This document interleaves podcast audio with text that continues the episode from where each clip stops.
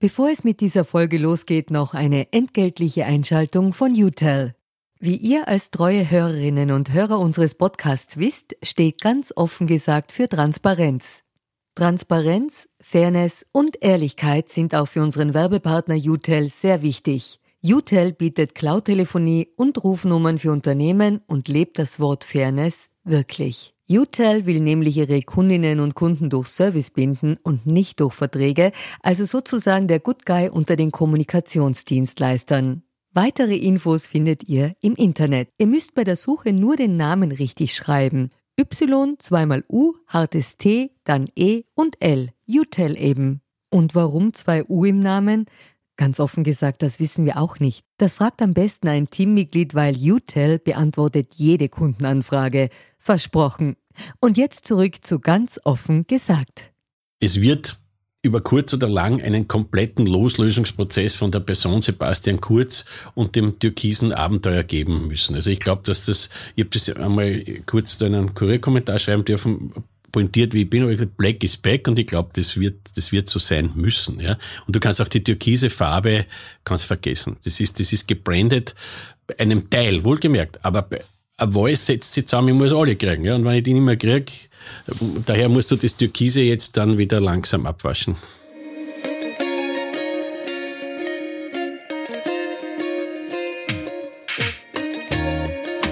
Herzlich willkommen bei Ganz offen gesagt, dem Podcast für Politikinteressierte.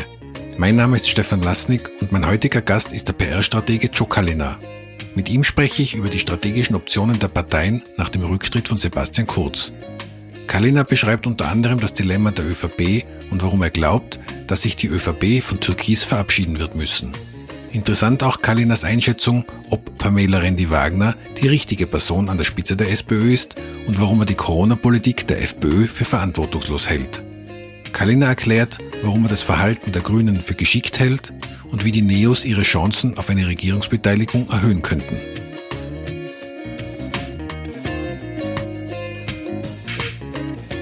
Lieber Joe, herzlichen Dank, dass du die Zeit für dieses Gespräch nimmst. Ein Grundmotiv bei unserem Podcast ist ja Transparency is the New Objectivity. Und in diesem Sinne beginnen wir unseren Podcast immer mit der inzwischen traditionellen Transparenzpassage, in der wir erklären, woher wir uns kennen, warum wir uns wie in unserem Fall duzen und ob du aktuell für Parteien oder deren Vorfeldorganisationen tätig bist. Zuerst vielleicht zum Kennenlernen. Nach meiner Erinnerung nach haben wir uns in meiner Zeit bei den Regionalmedien kennengelernt, äh, bei einem genau. gemeinsamen Mittagessen mit meinem damaligen Vorstandskollegen Klaus Schauer. Ganz genau. Hat mir viel Spaß gemacht damals, auch mit der RMA, die damals ja im, den Höhenflug gestartet hat, zusammenzuarbeiten. Genau. Und jetzt noch zur Frage, ob du Mitglied bei einer politischen Partei bist und oder derzeit für politische Parteien oder deren Vorfeldorganisationen tätig bist. Also Mitglied ist evident. Ich bin seit meiner Jugend Mitglied der Sozialdemokratischen Partei. Äh, zahle auch als Unternehmer äh, weiterhin meinen Beitrag für meine angestammte Gewerkschaft GPA aus Solidarität. Ja. Aber ich habe eigentlich seit meinem seit der Gründung meiner Firma äh, keine politischen Mandate. Ich mache keine politischen Kampagnen. Äh, ich arbeite für die Wirtschaft und äh, der Begriff Politikberater, der mir manches Mal zugeordnet wird, stammt daher, dass ich sozusagen Kunden aus der Wirtschaft erkläre ein bisschen, wie die Politik funktioniert und das eine oder andere Mal logischerweise Kontakte zu Bundes- oder Landesstellen lege, weil ja oft Anliegen da sind. Danke für diese Transparenz. Ist uns ja in unserem Podcast sehr wichtig, damit unsere Hörerinnen und Hörer selber einordnen können, wo der Gast politisch oder von, vom Mindset her zu verorten ist. Ich habe die eingeladen, weil ich die sehr schätze als Strategen. Und genau das ist der Grund, warum wir heute zusammensitzen, weil ich würde gern mit dir die strategischen Optionen der jeweiligen Parteien besprechen nach dieser großen Veränderung. Kurz ist zurückgetreten. Und ähm, ich würde das der Fairness halber nach der Größe der Parteien bei der letzten Nationalratswahl macht. Das heißt, wir fangen mit der ÖVP an. Nach meiner Einschätzung steht ja die ÖVP vor einem veritablen Dilemma. So wie es ausschaut, geht es zumindest vorerst einmal mit dem Sebastian Kurz nicht. Aber ohne ihn wird es auch schwierig, wie ja die ersten Umfragen jetzt nach dem Sturz von Kurz auch zeigen. Wie sind da deine Einschätzung dazu? Ich glaube, du beschreibst es vollkommen richtig. Die sind in einem Dilemma. Das müssen sie selber lösen. Äh, jetzt, wie gesagt, diese Umfragen, ich habe mit dem Peter Hayek da auch eine weitere Firma, wo wir mittlerweile, glaube ich, schon Marktführer in den politischen Umfragen sind auch. Übrigens vorbildlich transparent. Genau, ich finde. wir haben das eingeführt. Ich habe das damals, als ich mit Peter die Firma gegründet habe, wollte ich sagen in Richtung Transparenz. Ich habe gesagt, wenn ich mit dem Peter eine Firma zur Marktforschung mache, ja, ist das Erste, was jeder sagt, da der Rode Kaliner macht die Umfang. Da haben wir gesagt und äh, unsere Medienpartner waren damit einverstanden, völlige Transparenz, Offenlegung aller, aller Metadaten, aber auch äh, Einsicht nehmen in Rohdaten, wenn es jemand verlangt, also äh, als Vorsicht. Und ich habe das seit damals auch genossen, wenn die Umfragen der ÖVP nicht gepasst haben, ist natürlich immer wieder gekommen, äh, ja, das ist der rote Kaliner, bis hin, was ich jetzt gelesen habe, dass da sozusagen da sogar ein gewisser Druck vom Kurz auf den meinen armen Freund Peter Haig, was er mir gerade gesagt hat, ausgeübt wurde, das sind gefälschte Daten, wie er nicht zufrieden war. Aber ich habe auch genug ähm, Reaktionen von Freunden aus meiner Partei bekommen, wenn die Daten für die SPÖ nicht so gut waren, wurde ich angerufen, ja, warum tust du uns das an? Habe ich gesagt, es, es tut nichts an und der Hayek schon gar nicht, sondern das ist halt das. Aber man soll es richtig einschätzen, das, das wollte ich eigentlich sagen vor dem Exkurs, das sind Momentaufnahmen. Und die Momentaufnahme jetzt kurz nach dem Abgang, äh, nach dem Überraschenden vom Sebastian Kurz, ist so, äh, dass immer noch eine kleine Mehrheit der ÖVP-Wähler äh, eigentlich dem Kurz nachtrauert und eine, was weiß ich, so an die Hälfte schon mit dem Schallenberg sich anfreunden könnte. Aber das ist natürlich eine schwierige Ausgangslage für die ÖVP. Und äh, aus dem heraus stecken die in einem Dilemma, das natürlich sehr unterschiedliche Dilemmata sind, je nachdem, wo man gerade in der ÖVP steht, weil bist du Landeshauptfrau, Mann, ja, und hast bald im nächsten oder im übernächsten Jahr Landtagswahlen zu schlagen, wirst du jetzt logischerweise dran denken, wie kann ich es verhindern, dass ich sozusagen mit dem wie es genannt wird, System Kurz oder Türkis in einen Topf geworfen wird. Ich möchte Hanni Mikl-Leitner Stichwort bringe jetzt als Beispiel, äh, so dastehen, wie ich bin, äh, die Landesmutter von allen akzeptiert, ein bisschen über den Parteien, kann mit jedem und so weiter gesehen werden. Und die mag natürlich dann nicht in ihrem Landtagswahlkampf so mit einem System kurz, das möglicherweise sogar noch vom Richter steht, identifiziert werden. So, auf der anderen Seite hast du aber natürlich das sogenannte System kurz, das die ÖVP ja prägt und dominiert. Die sind ja und da. auch in ungeahnte Höhen gebracht ja, und, hat. Genau. Also was Wählerstimmen betrifft. Und wo viele Leute dran hängen, nämlich ihre äh, berufliche Zukunft, ihre Erwartungen. Und vor allem, die haben vom Parlamentsclub bis hin zu den noch immer meisten Regierungsmitgliedern äh, sind das handverlesene Kurzianer, äh, viele Jung-ÖVPler drin, die sich fragen werden und jetzt ein bisschen auch prüfen werden, naja, äh, kann ich meine Karriereerwartungen vielleicht doch in die Hand von meinem Landeshauptmann, meiner Landeshauptfrau legen? Geht da auch was weiter? Also das ist nicht ausgemacht. Ja. Bis jetzt war es aber schon so, dass jetzt auch Landeshauptleute bei Landtagswahlen durchaus von dem von der Kurzeuphorie natürlich mit profitiert haben, genau. oder? Das fällt ja jetzt weg. Das also die, weg. die starten durchaus auf einem niedrigeren Level und ich glaube, das hat sie ja nervös gemacht, oder? Das macht sie, das ist ja klar. Das ist das, was ich meine. Das ist das Dilemma. Äh, dieser Bonus ist weg. Da ist ja für mich, wenn du als Stratege äh, mit politischer Erfahrung mich fragst, ist ja die Frage die, wie schätzen die das ein, die, die Mikl-Leitners, Platters, Schützenhöfers und so weiter? Ja? Nützt ihnen das, schadet ihnen das? Zurzeit hat man das Gefühl, es tendiert in die Richtung, es schadet ihnen. Und es ist auch so. Allerdings, die Gruppe um Sebastian Kurz, die ja stark ist, ja, äh, liebäugelt natürlich mit einer, mit einer Wiederintronisierung, gar keine Frage, wie immer das gehen kann. Da glaube ich aber, da hat, da, da ist der Wunsch der Vater des Gedankens. Also ich glaube, da haben sie die mit der politischen Realität noch nicht äh, richtig anfreunden können. Ich, ich glaube da eher den, was der Professor Blasser zum Beispiel sagt, der ja auch ein erfahrener Interpret von Markt- und Meinungsforschung ist, das kommt nicht zurück. Und das, was wir selber sehen, ist, die Glaubwürdigkeit von Sebastian Kurz ist so erschüttert bei einem großen Teil. Nicht bei allen, logischerweise. Also in etwa bei der Hälfte, die äh, sind noch in seinem Lager, klar. Aber wenn die Hälfte weg ist, ist es natürlich für eine äh, erfolgreiche Wahlkampagne äh, verhängnisvoll. Und das muss erst sickern dort. Hat das, äh, dieser Verlust der Glaubwürdigkeit hat nach meiner Einschätzung ja sehr viel damit zu tun, dass unfassbar professionell, handwerklich professionell, äh, gern äh, bitte um deine Einschätzung, ein Image aufgebaut wurde, ein, sogar, ich würde sogar Nimbus das nennen. Also das ist ja mit unfassbar professionellen Mitteln und auch viel Mitteln, also viel Geld, ist ja ein Image erschaffen worden. Und das Image hat jetzt so tiefe Risse gekriegt, dass das ganz schwierig sein wird, dieses Image wieder hochzuheben. Und ich rede jetzt gar nicht davon, ob das strafrechtlich relevant ist oder nicht. Ich möchte, wir sparen diese Frage im Podcast bewusst aus. Damit sollen sich Gerichte beschäftigen. Das ist nicht unsere Aufgabe, das zu kommentieren. Aber jetzt lasse ich mal die strafrechtliche Komponente weg. Da ist so viel passiert, dass es ganz schwierig wird, dieses also dieses perfekte Image wiederherzustellen, meiner Einschätzung nach. Ja, unmöglich ich, finde auch deine Haltung da wahnsinnig gescheit, weil auch mich das stört, auch diese mediale Fokussierung. Natürlich sozusagen die Kurzjünger versuchen es jetzt auf das zu fokussieren. Wenn strafrechtlich nichts hängen bleibt, was übrigens lange dauern wird, ist ja auch eine seltsame Strategie, aber wenn strafrechtlich nichts hängen bleibt, dann ist nichts hängen geblieben. Das ist natürlich ein wirklicher Unsinn. Denn, und das, das macht die Rechnung ohne den Wirt, nämlich die Wähler. Die Leute haben genau das gesehen. Es ist ein wirklich top professionelles Management gewesen, das äh, eine, eine, eine Reputation aufgebaut hat. Ich erinnere dran, neu regieren, ja, all das. Also Kein es muss was, ja, genau, und dann es, es muss was weitergehen. Also das heißt, in, in meiner, in, in, in meinem äh, jetzigen, in meiner Branche dabei heißt ja, gibt es einen guten Spruch, good advertising kills a bad product faster. Ja? Und das ist halt dann dort passiert. Je mehr du Energie da reinnimmst und auch die Leute annehmen, und es war ja so, der Sebastian Kurz hatte ja zu seiner besten Zeit die besten von uns jemals gemessenen Kanzlerwerte und die ÖVP über 40 Prozent gezogen. Das ist noch nicht so lang her. Das war am Beginn der Pandemie. Pandemie. Ja, kann ich mir ja. erinnern. Ja, da waren wir, glaube ich, bei 43 Prozent genau. oder so. Oder? Da hat so. man ja schon von der Absoluten geträumt. Genau. Und er selber bei unglaublichen Zustimmungswerten als Kanzler. So.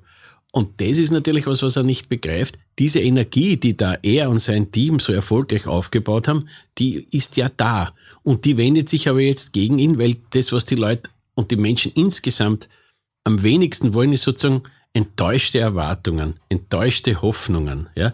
Also du setzt so viel in einen, du hoffst, der ist jetzt anders. In der Politik ist ja das oft so. Die, die, die Politik hat ja keine gute Reputation, schon Jahrzehnte nicht, wahrscheinlich nie. Ja, das, in der Demokratie darf man es Gott sei Dank messen. Früher hat man es nicht messen können. Politikerinnen sind ja also auch Projektionsflächen, oder? Genau, ganz genau.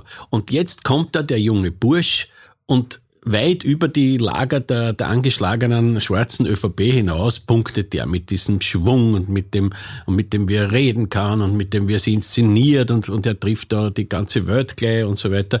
So. Und vor allem aber, das ist ja der Punkt, er, ich nenne es jetzt einmal plakatiert, eben dieses neue Regieren, Schwung reinbringen und so weiter. So. Und dann sieht man meiner Meinung nach zwei Dinge. A ein nahezu völliges Versagen in der Pandemie, nämlich eine Führungslosigkeit. Das heißt, die Leadership, die hier äh, projiziert wurde, hat nicht stattgefunden, weil man sie aus Furcht vor whatsoever, FPÖ, Impfgegner, einfach dieses Impfmanagement einfach verbockt hat in Österreich, muss man sagen ist schlecht.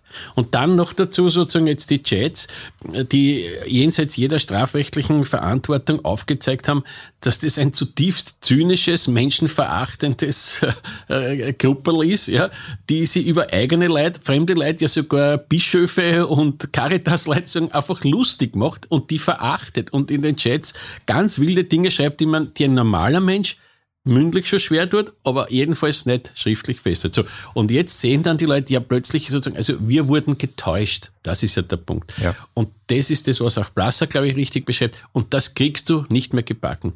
Ich erinnere, ich will nur nicht selber sagen, ich erinnere mich selber an meine, nicht meine, aber ich war Teil dessen, erfolgreiche Gusenbauer-Kampagne. Und da waren, sind viel weniger Dinge passiert, also, aber, aber die Enttäuschung unserer jungen Wähler, dass wir gesagt haben, Alfred Gusenbauer schafft die Studiengebühren ab. Und vor allem, dass wir den Leuten gesagt haben, wir stornieren die Eurofighter. Und dann kam das Regierungsübereinkommen mit Schüssel.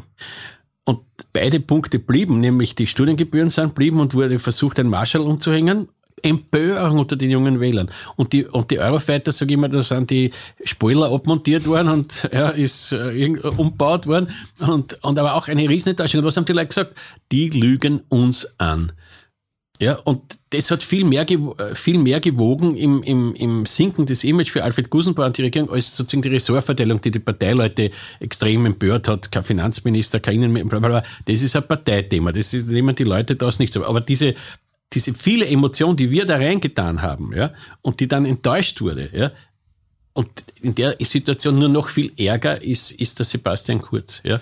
Weil der ja so viel Sympathien gehabt hat. Ja, ich teile die Einschätzung hundertprozentig, dass es vor allen Dingen um diese enttäuschten Erwartungshaltungen geht. Ich, ich ergänze dann noch, ich glaube auch, dass solche Dinge wie jetzt, auch wenn das Thema Umfragen natürlich die, yeah. die besonders nahe geht, oder das Thema Österreich und Umfragen, ich glaube, dass das ein Großteil der Bevölkerung völlig wurscht ist. Völlig weil wurscht. ich sage auch immer, Fragt mal in Tirol die Leute, ob sie OE24 kennen. Das ist dort ein echtes Minderheitenprogramm. Gell? Äh, wenn sie es überhaupt kennen, dann werden sie es nur schwer zuordnen Gutes können. Land. das hast jetzt du gesagt, ich bin, da, ich, bin da, ich bin da neutral. Aber ich will damit nur sagen, diese Bedeutung wird natürlich in Wien maßlos überschätzt, ähm, weil das in Rest Österreich wirklich groß das keine Rolle spielt. Und das sage ich jetzt ganz nüchtern, das sieht man ja an den Zahlen. Und das Thema Umfragen und Medien, das ist, ist glaube ich, auch für die meisten Menschen schwer einschätzbar. Aber diese enttäuschte Erwartungshaltung, die damals sehr, sehr groß aufgebaut worden ist und dann jetzt da oder dort tatsächlich. Also ich glaube, Entschuldigung, dass ich das Wort wiederverwende, ich habe es leider im letzten, meiner letzten Folge auch schon verwenden müssen, aber es ist halt original das Arsch-Zitat über den Mitterlehner, glaube ich zum Beispiel, dass das tausendmal mehr schadet, genau. wie jede Umfrage, die Ganz jetzt gefälscht genau. oder nicht gefälscht ist, will ich gar nicht beurteilen, aber Ganz jedes genau. Umfragediskussion ist. Ganz genau. Oder du schickst ihm drei Busses oder du sagst dem Bischof ordentlich Angst machen, bravo, bravo. da kriegen die Leute den Charakter mit. Das ist ja immer das Wesentlichste. Politik besteht ja sehr viel aus Image, aus äh, Emotion, äh, Sympathie, äh, wie, wie, wie schätze ich den Charakter ein? Und wenn da die Enttäuschung, und das ist ja der Punkt, das ist wie in einer Beziehung. Also wenn du sozusagen betrogen worden bist, ist es wahnsinnig schwer, das wieder zu heilen. Und das ist ja eine Form sozusagen des sich betrogen fühlens. Ich habe da jemand, in dem projiziere meine Hoffnung, dass der jetzt neu regiert und was Neues macht und da, da, da.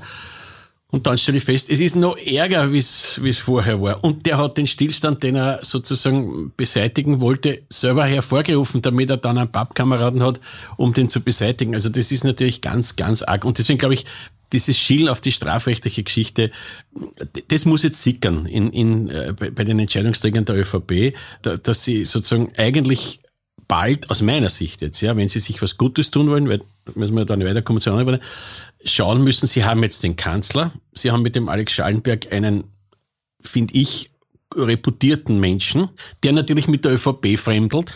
er kommt aus keinem Land, er kommt aus keinem Bund, ja, ja. und so weiter, ja. Aber wenn der Kanzler einen Sinn haben soll, dann den, dass er einen Kanzlerbonus aufbauen kann und dass man mit einem Kanzler wieder in eine äh, Wahl geht. Sonst müssen sie den ja auch noch wegräumen. Ja? Also das wäre aus meiner Sicht unsinnig. Ja? Das heißt, es muss jetzt langsam sozusagen dämmern, wo es hingehen muss. Nämlich wir müssen schauen, dass der Schallenberg sozusagen mit der ÖVP nicht mehr verhandelt, dass wir, dass wir den darstellen als unseren Kanzler. Wir müssen ihn ein bisschen lernen lassen über das Außenpolitische, wo er erfahren ist, sozusagen, dass er dann ich finde das unsinnig, dass man ihm jetzt die Vorwurf gemacht hat, er kann die Frage zur Steuerreform nicht beantworten. Wo hätte das denn her sollen in drei, drei Tagen? Ja? Die Frage ist, ob er das mit der Beurteilung der strafrechtlichen Situation besonders geschickt beantwortet Nein, hat. Nein, das ist ja, aber das ist für mich, das ist überraschend ein bisschen, muss ich sagen.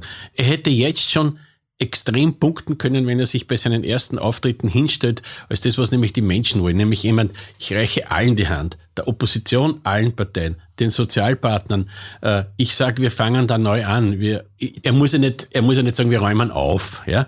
Aber er muss sagen, ich, ich bin neu, ich möchte so und und an, auf alle zugehen. Und das war natürlich diese diese starke Fixierung auf den auf den Sebastian Kurz und dieser kleine Fauxpas, wo er da die Platteln halt hinten ja. runtergelegt hat, wurde natürlich überinterpretiert, hat, ja. schwer, schwer überinterpretiert, ja. Aber das sind so kleine Fauxpas, ja. Das musst du eben lernen, sozusagen über das Feld der Diplomatie hinaus. Aber er wird sich emanzipieren müssen, oder? Ja, und ich glaube, das kommt auch. Der ist ein, ich kenne ihn gut, der ist ein gescheiter Mensch, der hat gute Umgangsformen, äh, der, der ist aus meiner Sicht lernfähig und er wird das lernen müssen. Genau das, ja. Also, nämlich sagen, wie, wie, wie rede ich zu anderen Themen? Er muss sicher sehr viel Inhaltliches lernen und muss schauen vor allem, dass er sozusagen mit diesem äh, Innenleben der ÖVP besser in Kontakt kommt. Und vor allem muss er denen das Gefühl geben, dass mit ihm ihre Erwartungen bei den Landtagswahlen in Niederösterreich, wo, wo immer dieser so, äh, Steiermark, äh, bessere Chancen haben, als wie wenn sie sozusagen den kurzen haben. Und daher erwarte ich jetzt, wie gesagt, von ÖVP es wird über kurz oder lang einen kompletten Loslösungsprozess von der Person Sebastian Kurz und dem türkisen Abenteuer geben müssen. Also ich glaube, dass das, ich habe das einmal kurz in einen Kurierkommentar schreiben dürfen, pointiert wie ich bin, aber ich gesagt, Black is back und ich glaube, das wird, das wird so sein müssen, ja. Und du kannst auch die türkise Farbe, kannst vergessen. Das ist, das ist gebrandet, einem Teil, wohlgemerkt, aber ein Voice setzt sich zusammen, ich muss alle kriegen, ja. Und wenn ich die nicht mehr kriege, daher musst du das Türkise jetzt dann wieder langsam abwaschen. Dann würde ich sagen, gehen wir zur nächsten Partei. Aber bevor wir zur nächsten Partei gehen, möchte ich noch eine Offenlegung machen, weil wir immer von der Transparenz sprechen. Unsere Podcast-Firma Missing Link betreut nämlich den Podcast der Politischen Akademie namens Grundsatz. Und äh, wir haben aber auch dem Pendant bei der SPÖ, dem Podcast des Rennerinstituts, der heißt Rotfunk, haben wir auch bei der Konzeption und beim Launch geholfen. Also das nur der Transparenz halber für unsere Hörerinnen und Hörer da festgehalten. Äh, übrigens beide Podcasts sehr hörenswert. Also Grundsatz von der Politischen Akademie der ÖVP und der Rotfunk vom Rennerinstitut. Ich werde die jeweiligen Podcasts auch in den Shownotes verlinken. Gut, und nach dieser Transparenzpassage extra gehen wir zum nächsten Thema, auf das ich besonders gespannt bin natürlich, weil du hast da ja ein großes Wissen über diese Partei, nämlich zur SPÖ. Da würde mich interessieren, da hat es ja diese Situation gegeben, diese durchaus äh, bemerkenswerte Situation, dass es einmal kurz an drei Parteien Einigung gegeben hat zwischen SPÖ, FPÖ und NEOS, eben, wo so darum gegangen ist, gäbe es die Möglichkeit, eventuell da zumindest eine Übergangsregierung zu bilden. Das ist ja dann der Parteivorsitzenden auch sehr stark vorgeworfen worden. Da würde mich interessieren, wie schätzt du diese Situation ein? Hat, hat das irgendeine Aussagekraft oder war das der Situation geschuldet? Und dann auch, wie hat sich da deiner Meinung nach in dieser Phase die, die Vorsitzende, die Pamela René-Wagner, verhalten? Also ich finde, es war nachgerade unabdingbar, dass die, dass die drei Oppositionsparteien bei aller Unterschiedlichkeit äh, diese Situation gemeinsam beraten.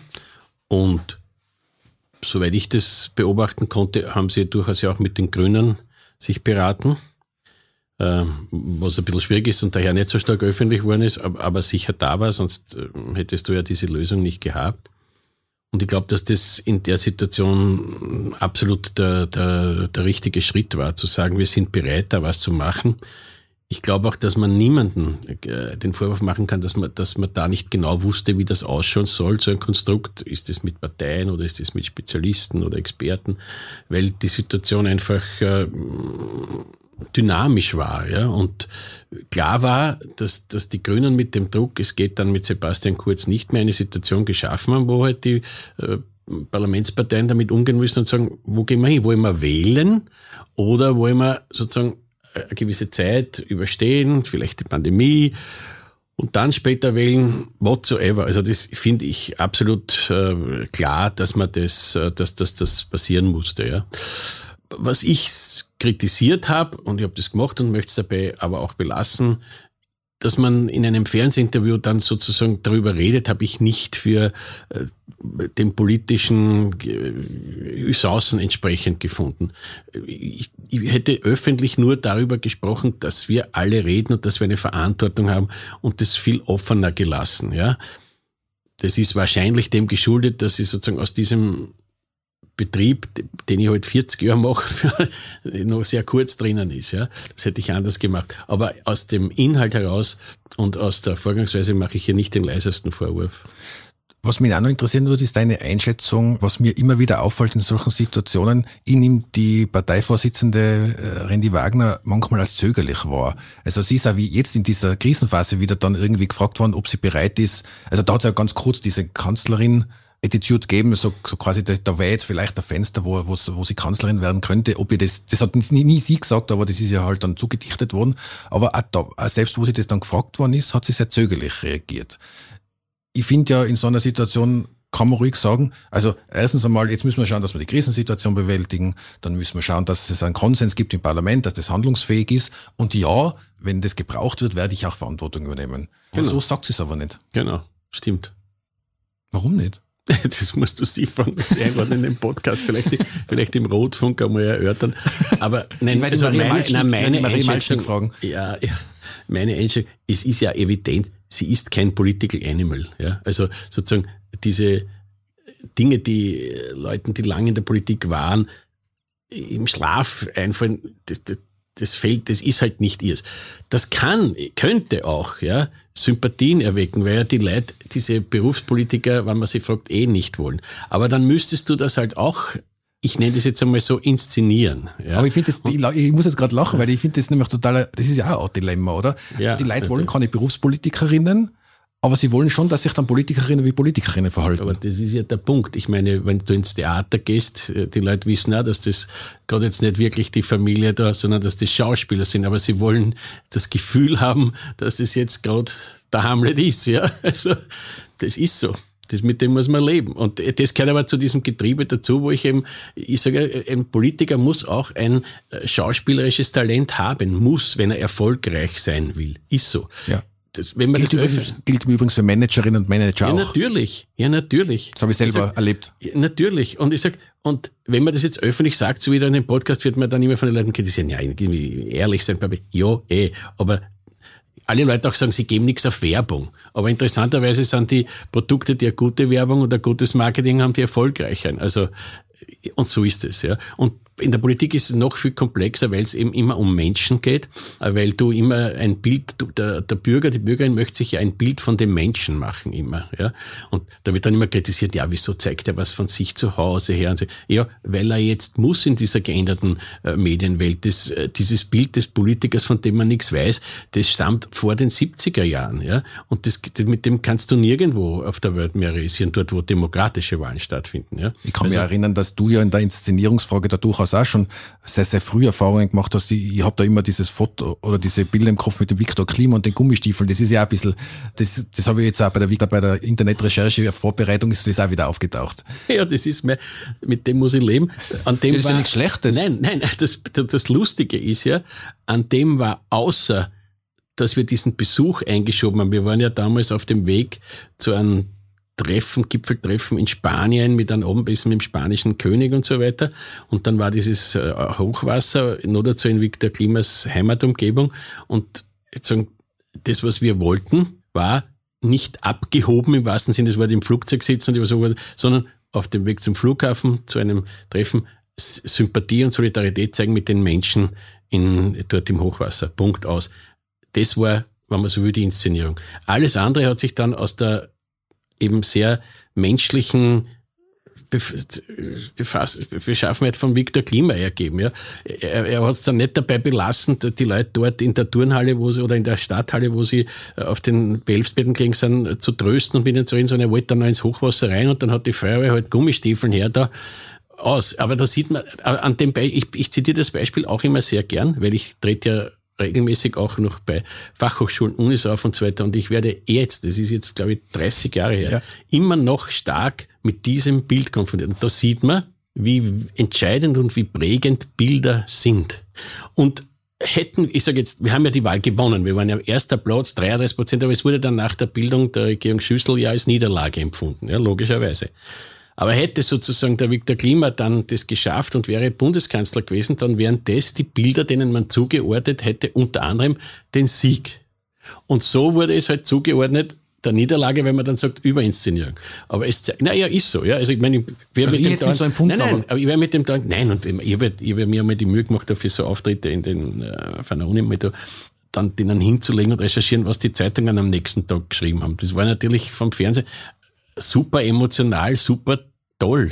Ja, ja und also, ist es nicht auch ein Beispiel jetzt, wo man ja durchaus Inszenierung mit ähm, ehrlichen Anliegen verbinden kann. Also es ist ja, ja natürlich ist ja nicht nur schwarz-weiß, oder? Schau, aber das ist ja der Punkt. Um das geht's ja. Eine authentische Entscheidung. Und was willst du zeigen? Du willst zeigen, dass in einer Zeit, wo in meiner nur dazu unmittelbaren Wohnumgebung, wo ja äh, tausende Leute äh, ihr, ihr Existenz bangen und, und so weiter, dass ich nicht da mich ins Flieger setze und fliege weg. Nach Spanien fliegt. Das ja, ist, also durchfahren nach Spanien fliegt. Das schaut also, nicht gut aus. Geht nicht. Und daher musst du dieses äh, Zeichen machen. Und da, glaube ich, gibt's gar nichts zu zweifeln.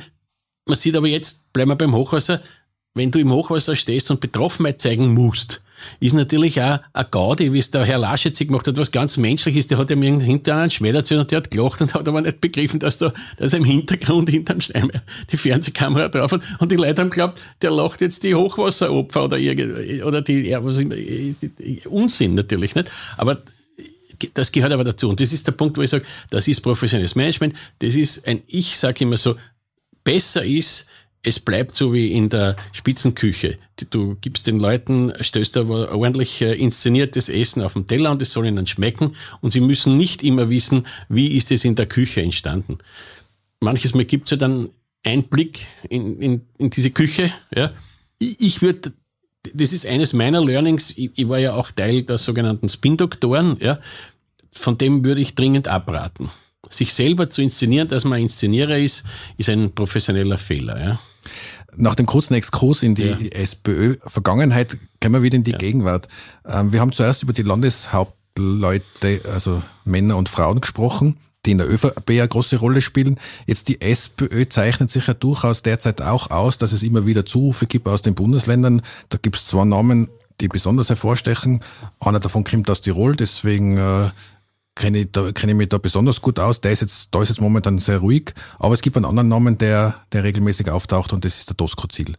Wie schätzt du da die Situation ein? Wie, was für Optionen hatten die SPÖ jetzt in der jetzigen Situation? An der Position der Landeshauptleute Doskozil, Ludwig Kaiser zeigt sich ja, übrigens wie auch an der, beim Ausgang der deutschen Wahl, dass die Sozialdemokratie durchaus eine Chance hat, Wahlen erfolgreich zu bestehen. Und wie gesagt, Wien und Burgenland hat sogar die, also Burgenland sogar die absolute Mehrheit. Also es zeigt sich mit der richtigen Person an der Spitze, gut inszeniert, mit der richtigen Programmatik, kein Problem. Ja. Ich glaube, dass die SPÖ vor allem eines, für eines jetzt sorgen muss, für eine geschlossene Positionierung inhaltlich. Das ist einmal wichtig, damit man nicht immer ständig in die ähm, Verlegenheit gerät, Punkte öffentlich zu diskutieren. Ich denke mal, dass das vor allem für die Irgendwann kommt das Thema der Zuwanderung, des Umgangs mit den Flüchtlingen wieder. Also da sollte man sich jetzt hinter den Kulissen wirklich einigen. Papiere gibt's ja genug, unter anderem das Doskozil-Kaiser-Papier. Also sozusagen das aber dann wirklich annehmen und sagen, so jetzt, wann wir gefragt werden, sagen wir alle das Gleiche. Das ist einmal das Wichtige. Das hat die türkise ÖVP sehr, sehr gut natürlich. vorgelebt, wie ja, man natürlich. das richtig macht. Natürlich. Ich also sage immer, Message Control kann man ja bezeichnen als professionelle Kommunikation. Genau, ich, ich würde sagen, ja. Also wir haben, ich habe ich hab, ich hab den, den Gerald Fleischmann immer ein bisschen beneidet, mir und habe ihm gesagt, super, dass ich das, das hätte ich immer gern zusammengebracht. Ja. Aber dazu, wir haben, nein, wir haben schon auch, glaube ich, eine gute geordnete Kommunikation gehabt, auch unter Farnitzky schon. Aber diese Art, ähm, äh, wie soll man sagen, das wirklich Message-Control-mäßig habe ich so noch nicht erlebt. Ja finde es professionell gut gemacht, aber man sieht jetzt, dass da eben sozusagen die Werte dahinter nicht sind. Aber gehen wir zurück, deswegen zur SPÖ diese Geschlossenheit ist jetzt einmal inhaltlich herzustellen, ja, so, nämlich was die, was die Positionierung betrifft, damit man das dann nicht auf offener Bühne ausdiskutieren muss. Und dann geht's wohl darum, dass sich die Entscheider in der Sozialdemokratie alle miteinander zusammensetzen und überlegen, mit welcher Person gehen wir in die nächste Nationalratswahl, wann immer die stattfindet. Ja, ist, und das muss man, glaube ich, vorbereiten. Das gehört zu deren Geschäft. Ja, das ist sozusagen diese Markenaufbau. Der hängt aber in der Politik noch viel stärker als in der Wirtschaft an der Person. Und deswegen müssen sie die, glaube ich, zusammensetzen und sagen, wie tun wir, äh, welche Person hat die größten Chancen, äh, wieder die Mehrheit zu erreichen, also Platz eins, sagen wir so, zu erreichen, aber zumindestens äh, dazu zu legen, damit man dann bei der Regierungsbildung wieder eine entscheidende Rolle spielen kann. In dem Zusammenhang, du hast davor von Political Animal gesprochen. Also wenn ich Erfahrung gemacht habe im Managementleben, dann ist es die, wenn du so ein Thema hast, wie jetzt Randy Wagner mit Doskozil hat und das nicht irgendwie erledigt wird, dann kommt es immer wieder. Genau. Und jetzt mit erledigt werden, kann das kann ja durchaus unterschiedliche Ausgänge haben. Da kann, und leider sagt man mir, meine Erfahrung auch, dass es, es kann nur einen geben oder eine geben. Ich habe halt ein bisschen die Befürchtung jetzt für die SPÖ, dass äh, wenn, solange dieser Richtungs, äh, ich weiß gar nicht, ob es ein Richtungsstreit ist, aber solange diese unterschiedlichen Auffassungen so evident sind und das nicht endgültig geklärt ist, wird es halt immer wieder kommen. Ich glaube das auch und das ist in Wahrheit dieselbe Ursache, nur bei der SPÖ schon am Werken, die, die jetzt ja eben, wie wir vorher konstatiert haben, auf die ÖVP zukommt, nämlich, dass die Landeshauptleute äh, oder die regional wichtigen Menschen, die Wahlen zu schlagen haben, natürlich immer nachdenken, was nützt mir besser? Und mit welcher, mit welcher Person haben wir die besseren Chancen bei Wahlen, weil es ist ja für jedes Land auch wichtig, wer sitzt in der Bundesregierung. Die Länder brauchen ja ständig etwas. Das ist ja dieses österreichische System des Föderalismus, äh, dass jeder, jedes Land ständig irgendwas vom Bund braucht, vor allem finanziell, aber auch genehmigungsmäßig und so weiter, von der Straße bis zur Energie, bis zur Schule, bis zum Personal und so weiter. Das heißt, äh, das, was alle merken, ist, es ist nicht egal, ob äh, jemand, mit dem du eine gute Gesprächsbasis hast, in der, in der Bundesregierung sitzt oder nicht. Ja. Und das müssen die in der SPÖ äh, auch ausdiskutieren, wenn, wenn sie gut beraten sind und sagen, wir nutzen, weil die Chance jetzt nach dem ähm, Zusammenbruch des Systems Kurz wieder stärker zu werden, ist ja evident. Sie haben nicht in der Hand, wann gewählt wird. Das liegt wohl mehr bei den Grünen, würde ich sagen. Zu denen kommen wir noch. Bei den Schwarzen, von denen ich nicht glaube, dass irgendwer Lust hat, jetzt bald zu wählen. Vielleicht außer kurz mit einer Revival-Wahl, aber das werden sie mal austreiben. Aber das liegt nicht in ihrer Hand, der SPÖ. Das heißt, sie sind ein bisschen ein Passagier, aber sie müssen sich vorbereiten, dass sie für den Fall, dass es äh, kracht, innerhalb von drei Monaten in der Lage, weil so lange dauert es in etwa drei bis vier Monate, bis du sozusagen vom Bruch bis zum Wahltag äh, hast, dann jemand haben, der die Kampagne bestreiten kann. Und, und wenn du dann anfängst auszudiskutieren, dann ist es zu spät. Dann kannst du den Leuten nicht mehr jemand präsentieren, äh, hinter dem die eigene Partei mit Geschlossenheit steht. Letzte Frage zur SPÖ. Jetzt auch wieder ganz eine persönliche Einschätzung von mir es gibt ja der, im SPÖ-Umfeld, sage ich mal, sehr, sehr authentische Personen auch, wie jetzt, ich, ich nenne jetzt den Wolfgang Katzian zum Beispiel. Wieso stellt man nicht so jemanden zum Beispiel an die Spitze? Ich, ich, der ist für mich ein Paradebeispiel von jemandem, der diese, zumindest die Grundwerte, die ich der SPÖ zuschreibe, sehr, sehr authentisch lebt, der eine Sprache spricht, wo ich mir denke, das ist extrem authentisch. Wieso nicht so jemanden? Ja, das ist eine schwierige Frage. Also A, sehe ich das so wie du und ich glaube, das ist B schon öfters an ihn herangetragen worden, aus, aus, von bestimmten Kreisen auch, klarerweise. Aber diese Entscheidungen, wer da an der Spitze steht, äh, die sind ja sehr komplex. Die sind immer verbunden mit Macht, Einflussgruppen, äh, Erwartung, wie es weitergeht, für, meistens für die eigene äh, Positionierung es ist sehr komplex, ja. Das, was ich, und, und der Wolfgang Katzian hat ja natürlich auch in der, im ÖGB eine entscheidende Rolle gespielt und glaube ich den ÖGB wieder aus einer schwierigen Situation sehr gut rausgeführt, weil man darf nicht vergessen, dass zum System Kurz hat ja auch dazugehört, die Sozialpartnerschaft de facto, also abschaffen zu wollen. Das hat, ist nämlich geglückt, aber er hat sich stark zurückgedrängt, schon unter Schwarz-Blau. Da war wirklich, da erkennbar, dass man das auslöschen will, dieses System. Und äh, da hat der Wolfgang Katzian, glaube ich, die Gewerkschaft klug positioniert und, und es immer wieder geschafft, sich dann doch als Gesprächspartner sozusagen, ich würde jetzt einmal sagen, aufzudrängen, also an jemanden, an dem man nicht vorbeikommt, weil sonst gibt es Schwierigkeiten. Also, und äh, daher ist ja auch dort, äh, glaube ich, sehr wichtig, dass der das, äh, dass der das macht. Und wie gesagt, die Personenentscheidungen, ich habe das so oft in den, in den, äh, in den Jahrzehnten, wo ich da äh, tätig war, erlebt, die sind oft ganz, ganz irrational.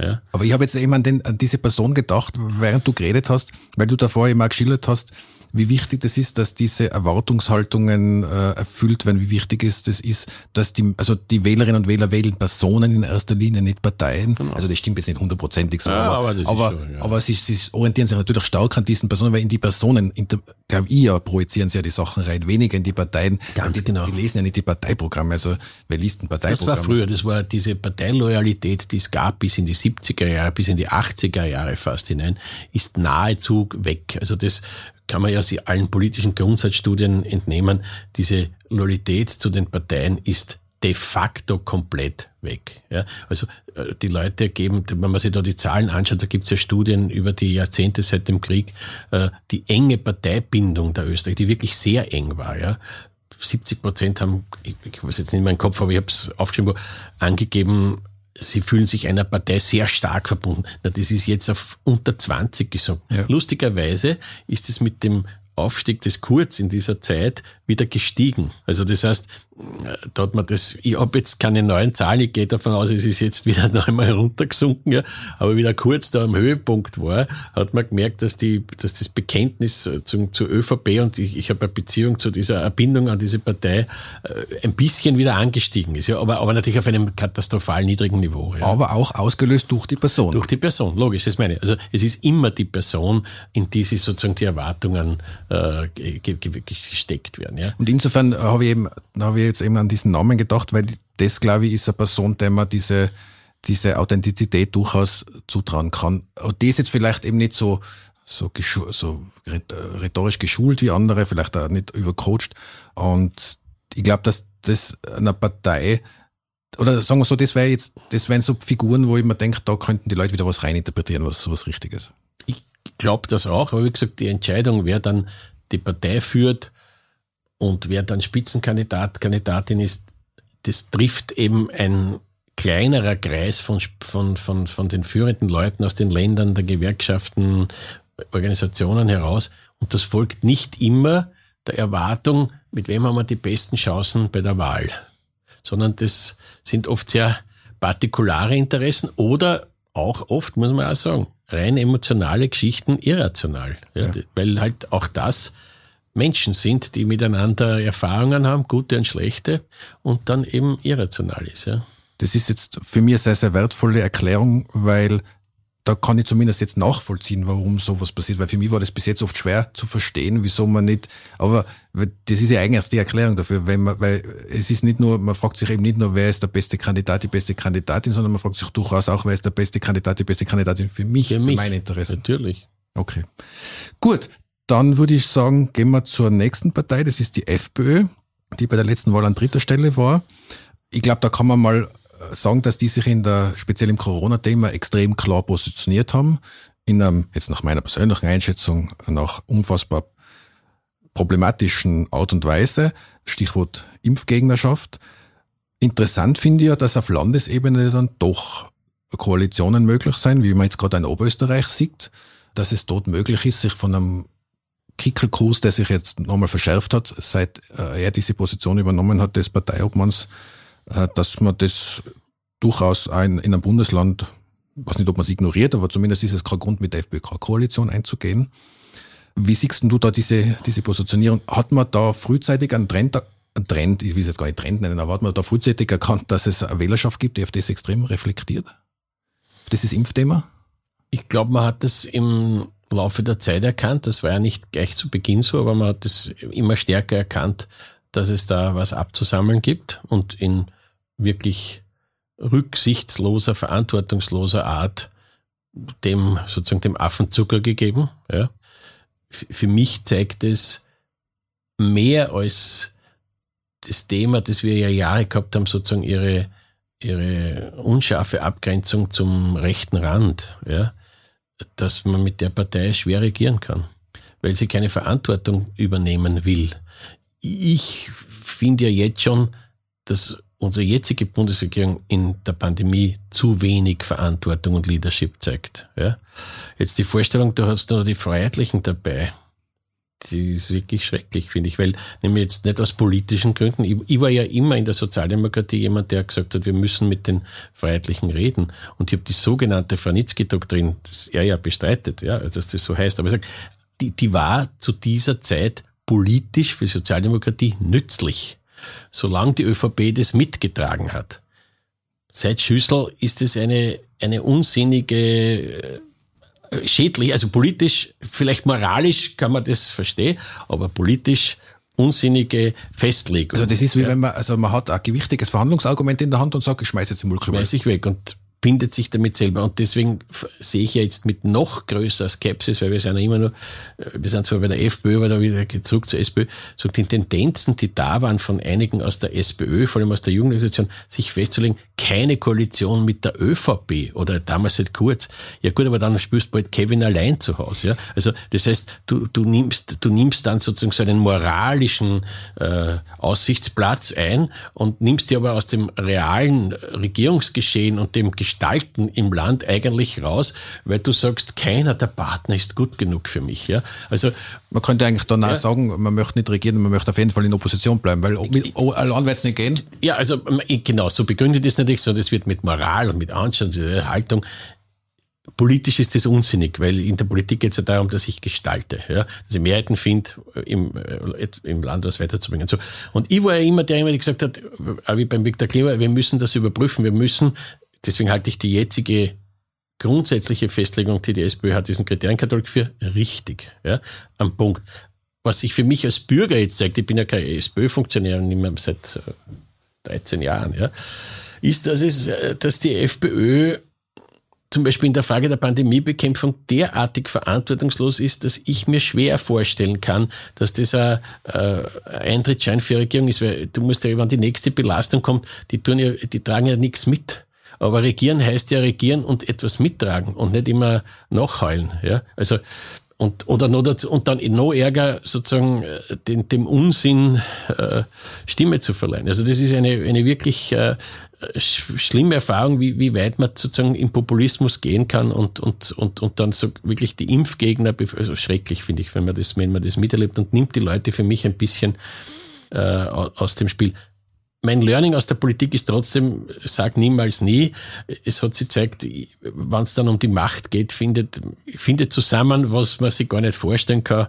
Wenn man in die Welt schaut, wo diese drei, vier Parteienkoalitionen, schauen wir jetzt einmal nach Israel, was sie dort gefunden hat, nur um den Netanyahu loszuwerden. Ja, da dürfen sogar die Araber mitregieren. Das, also, es finden sich dann, wenn es um die Macht geht, immer Gründe, warum man jetzt gerade dann nicht das machen kann, was man in sein Grundsatzprogramm drinstehen hat, sondern jetzt gerade als was anderes machen muss. Ja, ja regieren, Daher, regieren ist ja im Sinn, ist ja immer Kompromiss, außer man genau. hat Alleinregierung. Genau, und das muss man den Leuten auch klar machen und dann, dann kommt man aus diesen, äh, aus diesen Fixierungen raus. Da habe ich übrigens einmal eine interessante Folge für unsere Hörerinnen und Hörer mit der Ingrid Philippe aufgenommen, weil ich mit ihr darüber gesprochen habe, wie kann man als grüne Partei, eine ÖVP, grüne Regierung, wie kann man da seine Grundwerte behalten. Und sie hat damals gesagt, das habe ich sehr interessant gefunden, in dem Moment, wo du regierst, regierst du nicht für deine Wählerinnen, sondern für das gesamte Land. Das heißt, du regierst auch für jene, mit die dich nicht gewählt ja, haben. So ist es. Ist ja auch so.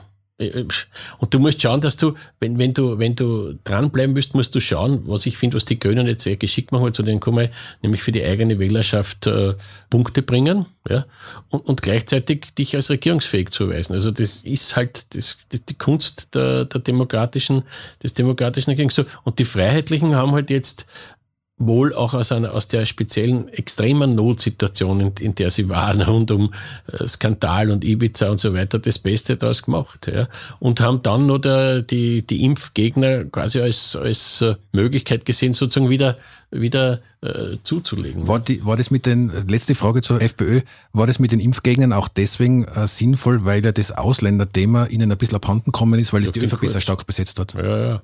Ich, klar, also ich meine, da haben sie wieder ein USB jetzt. Also was in was im nicht ganz. Die MFG hat man in Oberösterreich gesehen, setzt ihnen zu. Also hat sozusagen das äh, die Recoverage der FPÖ gedämpft, ja. Und das ist ja mit der Grund, weil wir gesagt haben, wir reden über das auch noch, warum auch die Freiheitlichen jetzt kein Interesse an Neuwahlen haben, weil wenn solange sie jetzt wählen, muss man damit rechnen, dass die MFG zumindest auch Chancen hätte, bundesweit hineinzukommen. Und das nimmt natürlich praktisch überwiegend der Freiheitlichen Partei, nicht nur, aber, aber stark der Freiheitlichen Partei was weg, ja. Daher wollen die das natürlich jetzt auch nicht jetzt wissen, ja. Gehen wir vielleicht zur nächsten Partei, zu den Grünen. Äh, wir haben sie jetzt eh schon ein paar Mal angesprochen. Interessanterweise, ich habe mir genau dazu auch eine Frage aufgeschrieben, was du schon angerissen hast, nämlich es wird ja oft gesagt, oder es ist jetzt in den letzten Monaten, kann man sagen, oft erzählt worden, ja, jetzt zerreißt die Koalition, wie kann man, also das kann jetzt, können jetzt die Grünen nicht mehr mittragen. Und sie, sie haben da relativ viel Ruhe bewahrt. Und ich finde, äh, dass sie jetzt strategisch diese Krise äh, mit dem Kurzrücktritt sehr, sehr gut gelöst haben. Du hast auch schon angedeutet, dass du das, dass du das so wahrnimmst ich finde nämlich auch, dass sie, so wie du gesagt hast, eine Mischung gefunden haben zwischen, okay, wir können nicht unsere Grundwerte über Bord werfen, aber wir sind in einer Koalition, wir können jetzt auch nicht äh, unseren Koalitionspartner sofort an die Wand stellen. Letztlich hat aber der Werner Krogler zu einem Zeitpunkt, wo er ja noch nicht gewusst hat, ob das aufgeht, sich relativ klar positioniert, jetzt geht's nicht mehr weiter. Genau. Die Grünen haben eines wirklich gut gemacht. Ihre Kerngeschichte, seit sie regieren, ist die, äh, sozusagen lächle, denn es könnte schlimmer kommen, ja, sprach daher. Also lächle dich und es kam schlimmer. Na, das ist erzählt die Geschichte, wenn wir nicht regieren würden mit den Schwarzen, dann würden wieder die schrecklichen Blauen regieren. Und diese Geschichte hat etwas. Jedenfalls glauben ihnen das ganz stark ihre Wähler und Sympathisantinnen, ja. Das ist ein wichtiger Grundsatzpunkt. Das, das, ja, so. Erster Punkt. Und was das zweite, was man an den Grünen jetzt extrem gut sieht und nur dazu so einer relativ kleinen Partei mit einem starken äh, Funktionärskader, ja, dass es einen riesen Unterschied gibt zwischen den Positionierungen des Funktionärskaders und den Wählerinnen und Wählern, je weiter die da im Fernsehen. Die sind nämlich mit dem Kurs echt zufrieden. Natürlich, aber natürlich gibt es sozusagen innerhalb der Grünen Funktionäre, da gibt's ja auch wieder welche, die kommen ja eher aus der ÖV, also aus der bürgerlichen Ecke, nennen wir mal so so. Und dann gibt's vor allem in Wien viele, die kommen aus der linken Ecke. Ja. Und natürlich sind die nicht so happy mit dem, weil, weil es ja sozusagen auch einen Verteil, es gibt ja nicht nur diese, also die, die sind im Umgang mit den Flüchtlingen äh, vor den Kopf gestoßen. Das, das akzeptieren die nicht. Das akzeptieren aber die meisten grünen Wähler schon. Mhm. Ja. So. Und da siehst du es gut. Äh, da hätte sicherlich innerhalb der grünen Funktionäre Schicht und mit denen wieder verbunden linken Aktivistinnen bis in die SPÖ hinein äh, den Wunsch geben, man muss den Kurz jetzt sozusagen aussortieren. Ja, der muss zurücktreten. Der, quasi, da kommt der von der Kogler, hätte ihn ein Hintertürl gelassen, dass er Klubobmann bleiben darf. Na gut, das ist die Haltung derer, aber das teilt die große Mehrheit der Wählerinnen nicht. So, und wenn man jetzt wieder nachdenkt, die Geschichte, wenn wir nicht regieren, regieren die anderen, haben die doch jetzt die auch die Schwäche der ÖVP, die sie für so vieles gebraucht hat, ja, nämlich, dass sie die Mauer machen bei den Blümel und das, also Misstrauensanträgen und, das und so weiter, ja, äh, haben die Grünen das sehr geschickt rausgehört. Sie haben das Klimaticket zusammengebracht, was, was eine enorme politische Leistung ist, weil da hast du mit neun Bundesländern verhandeln müssen. Verkehrsverbünden. Verkehrsverbünden hat irrsinnig viel Geld gekostet, das der Bund in die Hand nehmen muss, dass man es den Ländern, und da hört sich dann die Freundschaft auf und da bist dann nicht Türkis, also ich, ich, ich weiß, wovon ich rede, ja. Das ist ein System, das ich für, das, das hielt ich wirklich sozusagen als Bürger für bekämpfenswert, diese, diese, diese Art des Föderalismus, ja, weil das ist nur hypertroph und bringt niemand was und kostet nur Geld. Aber anderes Thema, können wir mal einen eigenen, Podcast, eigene Folge. Also, einen eigenen Podcast. Zum Föderalismus kennen ja, da hast du eine ja. sehr extreme Haltung. Ja. Äh, da machen wir ja. wirklich mal eigene Folge. Ich finde, es reicht eine Regierung. Der Wiener Bürgermeister könnte es super machen. also gut, war Spaß, war Spaß. so, äh, aber nein, aber zurück zum Ernst.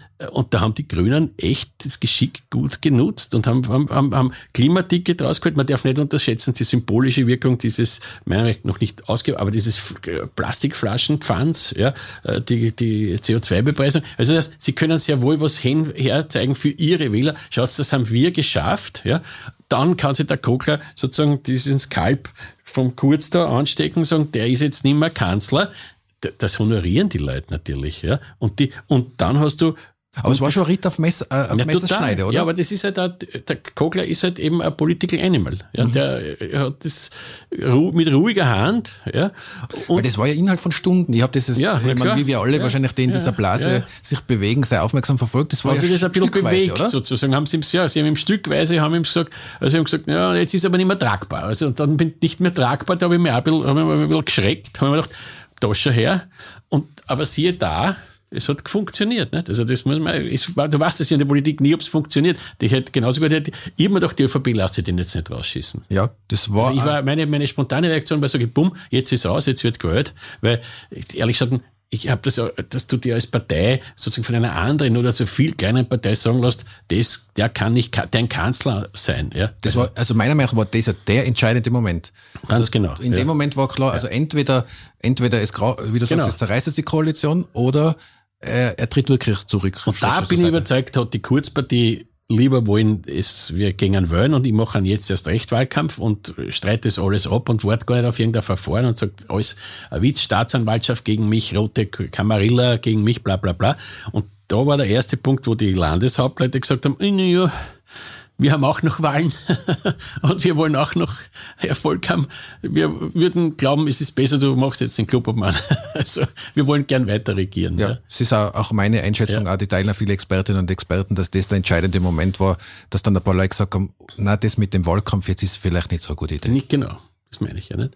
Also, und vor allem, naja, der Wahlkampf wäre natürlich nach hinten ausgegangen, weil ich meine, äh, bei aller Verständnis und, und, und Vorstellung, dass ein jetzt erst recht Wahlkampf funktionieren kann. Aber das Ergebnis, das er gehabt hat bei der letzten Mal, kannst du never ever erzählen. Das heißt, du wirst auf jeden Fall schwächer. Wenn du der Pech hast und die Schwarzen, äh, sorry, die Blauen sind schwächer, dann hast du dann, dann fehlt dir nämlich das Drohpotenzial. Wenn du diese schwarz-blaue Drohung nicht mehr hast, die wir ja Jahrzehnte jetzt gehabt haben, dann hast du natürlich ganz schlechte Karten bei den Regierungsverhandlungen. Weil wenn, wenn, wenn es wirklich dazu käme, dass es eine theoretische Drei-Parteien-Mehrheit zwischen Rot, Grün und Neos gäbe, hat die ÖVP nimmer mehr das Potenzial, das sie immer gehabt haben, nämlich bei den Regierungsvereinbarungen. Ich kann, war ja da ein paar Mal dabei.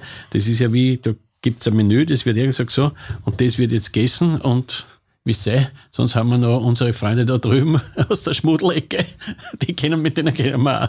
Also deswegen glaube ich, war das klar, dass sie da, also jetzt klar für den Vernunft und, und wenig emotionellen Teil der ÖVP wirklich gut können so Wahl nicht sein. Wenn wir Pech haben, landen wir dann nämlich wirklich draußen. Ne? Weil letzte Frage nur zu den Grünen. Es ist ja so, meiner Einschätzung nach, ist, man muss ja unterscheiden zwischen einer Regierungszeit und einer Wahlkampfzeit. Ich gehe mal davon aus, dass man in Regierungszeiten einfach Dinge mittragt, dass man eben diese Verantwortung übernimmt. Und sollte es dann irgendwann wieder einen Wahlkampf geben, kann man sich ja wieder, kann man ja seine Konturen so wieder nachschärfen, oder? So ist es. Und ich sag, die Personen, die die Grünen da in die Regierung geschickt haben, haben alle samt gute Figur gemacht, jedenfalls im Durchschnitt viel besser als der Durchschnitt der, der ÖVP-Riege. Ja. Du hast mit der VG Wessler, mit der Zadic, mit dem Anschober damals, aber auch mit dem Mückstein Leute, die Kompetenz und Haltung verströmen ich denke mal, der Mückstein muss noch ein bisschen ins, auch das Politische lernen, weil ich, zum Beispiel jetzt, dass er da ein Treffen mit dem Kickel macht, finde ich lustig, weil die Idee, die er offensichtlich hat, er kann den Kickel überzeugen, finde ich, finde ich grob gesagt auch naiv, weil ich weiß genau, wie es ausgeht. Der Kickel stellt sich nachher vor die Tür und sagt, jetzt haben wir es wieder gesehen, diese Regierung ist unbelehrbar, bla, bla, bla, da kann der mit dem stundenlang reden. Aber wurscht, da muss er ein bisschen lernen, aber in Summe sind die Leute natürlich... Äh, Gut war, wenn er gleich impft während dem Gespräch. Ja, heimlich. ja, genau. ja, genau. Vielleicht hat er ja, vielleicht Achtung, ist das der Plan. Vielleicht Achtung, Herbert Kickel, Achtung. vielleicht ist ja das der Plan. Ja, genau. Gut, dann lass uns noch zur letzten Partei kommen, zu den Neos. Auch da noch eine kurze Offenlegung. In meinem anderen Leben als Strategieberater, ich habe ja nicht nur das Podcast-Hut auf, ich habe ja auch den Strategieberatungshut auf in einer eigenen Firma, berate das Neos Lab in digitalen Fragen, nur das auch da an der Stelle dazu gesagt, also das Neos Lab ist die Parteiakademie von den Neos. Kommen wir zu den Neos. In meiner Wahrnehmung liefert die Beate Meinl-Reisinger sehr solide Oppositionsrolle ab. Oft habe ich sie sogar als Oppositionsführerin wahrgenommen, mehr als die beim Pamela Rendi Wagner. Es gibt eine klare Abgrenzung zum System Kurz und zu den Türkisen. Mir kommt aber vor, es wird schon immer wieder auch darauf geachtet, nicht zu viel Distanz zu Schwarzen herzustellen. Ist das auch schon ein Teil der, der Strategie, der Taktik und haltest du das für gescheit? Ja, also ich glaube, dass die Neos große Chancen hätten auch, ja, dass sie als wirtschaftsaffine Partei auch große Chancen hätten. Das, was ich als externer Beobachter wahrnehme, ist, dass, dass die, die Neos haben ein Kernproblem äh, dabei, jetzt schwarze Wähler, ÖVP-Wähler am Land anzusprechen. Und das ist die ganze Frage des Umgangs mit der Zuwanderung, mit den Flüchtlingen. Das macht sie für viele der Leute, die im Herzen konservativ sind, wirtschaftsfreundlich, gute Einkommen haben, also durchschnittlich gute Einkommen haben, zu unsicheren Kantonisten. Diese, diese Frage. Das ist moralisch sehr anständig, aber politisch äh, sicherlich äh, für sie ein Hemmschuh. In der Situation aber trotzdem haben die Neos mit dem ja schon länger zurückliegenden Übergang äh, auf die Mendel Reisinger das optimal gemacht.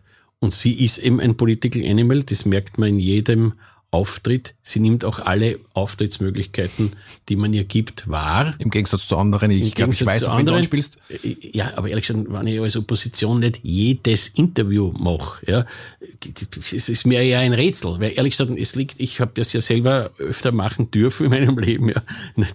Das, was ich dort sage, das ist ja meine Entscheidung. Und ich gehe hin mit und was mit der Armin Wolf fragt, ich muss bitte bei euch Respekt, aber ja, ich, ja, eh, er fragt mich, aber ich sage dann das, was ich sagen will. ehrlich gesagt. Also und die und es gibt keine blöden Fragen, sondern es gibt nur unvorbereitete Antworten. Und die Meindl Reisinger macht es einfach gut. Die nutzt alle diese Bühnen und und äh, positioniert das gut. Wie gesagt, sie hat sie hat äh, sagen natürlich dieses Problem, dass sie einfach in ihrer Gesamtwahrnehmung äh, ein bisschen zu urban sind. Ja. ja?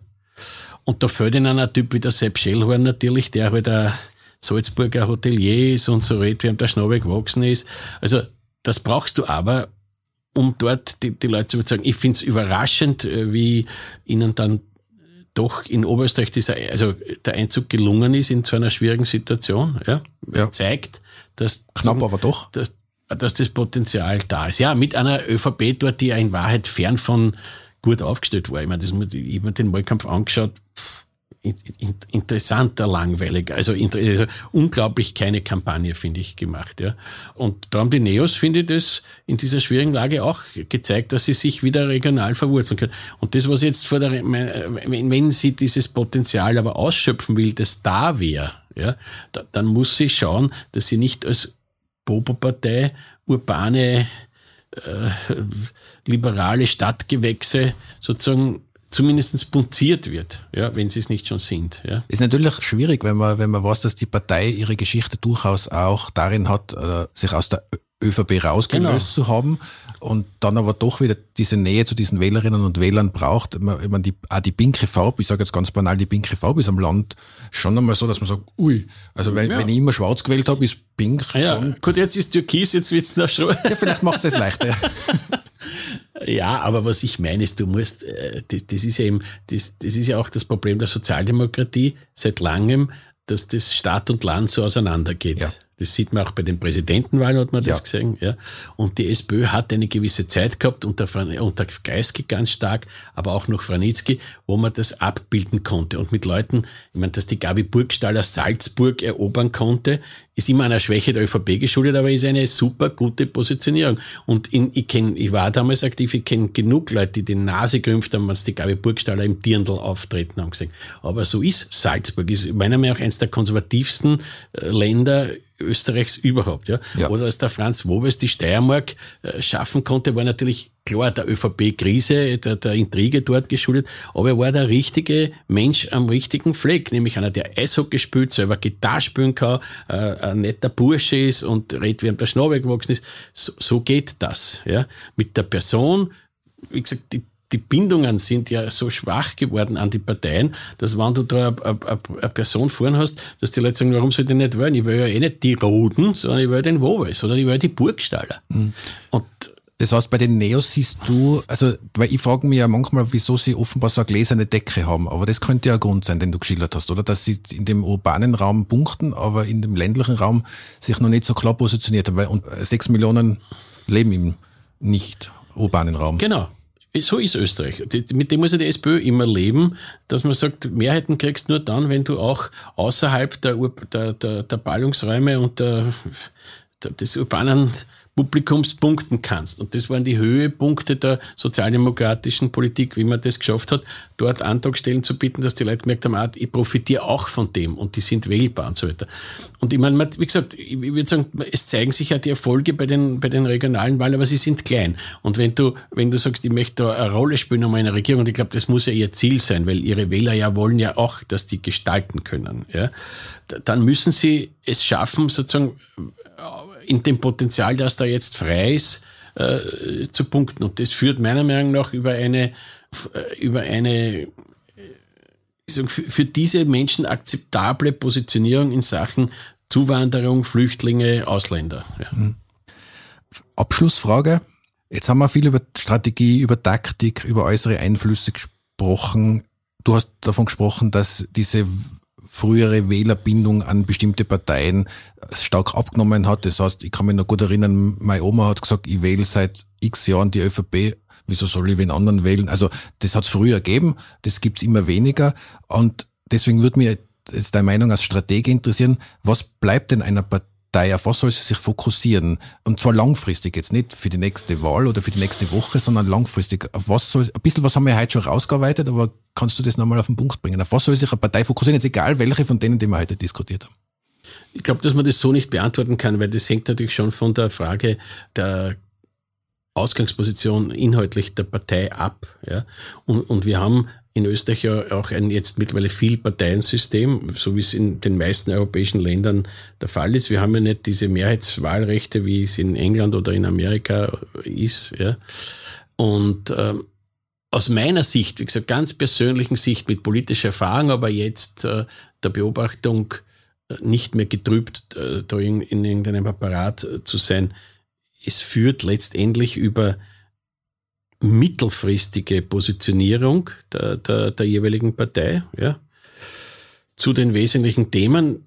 Ich sage jetzt, du hast immer das Thema Wirtschaft, äh, Arbeitsplatz, Sicherheit und so weiter. Du hast aber jetzt zum Beispiel das Upcoming-Thema des Umgangs mit der Pflege, mit der Gesundheit. Ja. Du hast latent immer über dir den Umgang mit der Zuwanderung und den ja. Flüchtlingen. Ja. Das wird in Wellen wahrscheinlich in Wellen, bleiben. Genau. Das, das ist der Punkt, den ich der SPÖ immer gesagt habe. Wenn ihr euch in dieser Frage nicht glasklar positioniert, dann seid ihr für bestimmte Leute in diesem Land einfach nicht wählbar. Die horchen sich den Rest von euch nicht mehr an, weil sie sagen, Achtung, Vorsicht, das wird in Österreich dann schnell gesagt, die lassen alle einer. So heißt der Satz. Also so falsch der ist, ja. Aber, und wenn du diese Bunte dir aufdrücken lässt, bist du für viele Leute, egal was du sonst in der Programmatik hast, nicht wählbar, solange das eine große Rolle spielt, ja. Und daher kann man nur raten, sich zusammenzusetzen und in den, und in, in ein paar entscheidenden, in der, in der näheren Zukunft prägenden Themen sich klar zu positionieren ja. und dann Persönlichkeiten hinzustellen, die diese Themen verkörpern können und die sozusagen die Projektionsfläche dafür verbinden können und wo die Leute das Gefühl haben, der oder die meint's ernst, die würde es wirklich durchziehen. Äh, ich bringe das nur von dem profitiert jetzt zum Beispiel der Wiener Bürgermeister so stark. Die, die Leute merken in der Pandemie, der tut nicht taktieren, sondern der handelt und auch wenn er sich unbeliebt macht. Das mögen die Leute sehr.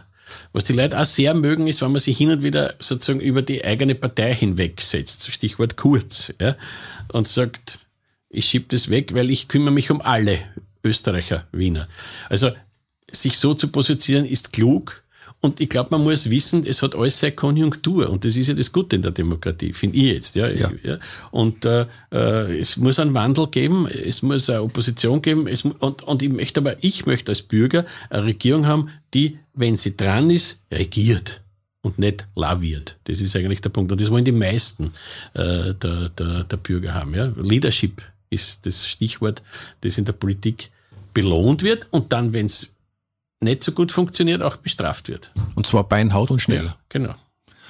Gut, jetzt finde ich, das ist ein schönes Schlusswort für die heutige Folge. Lieber Joe, vielen, vielen herzlichen Dank für die Zeit und für die vielen, vielen interessanten Ausführungen. Es war ein super Gespräch, hat mir extrem Spaß mir gemacht. Auch. Vielen Dank. Danke dir für die Einladung.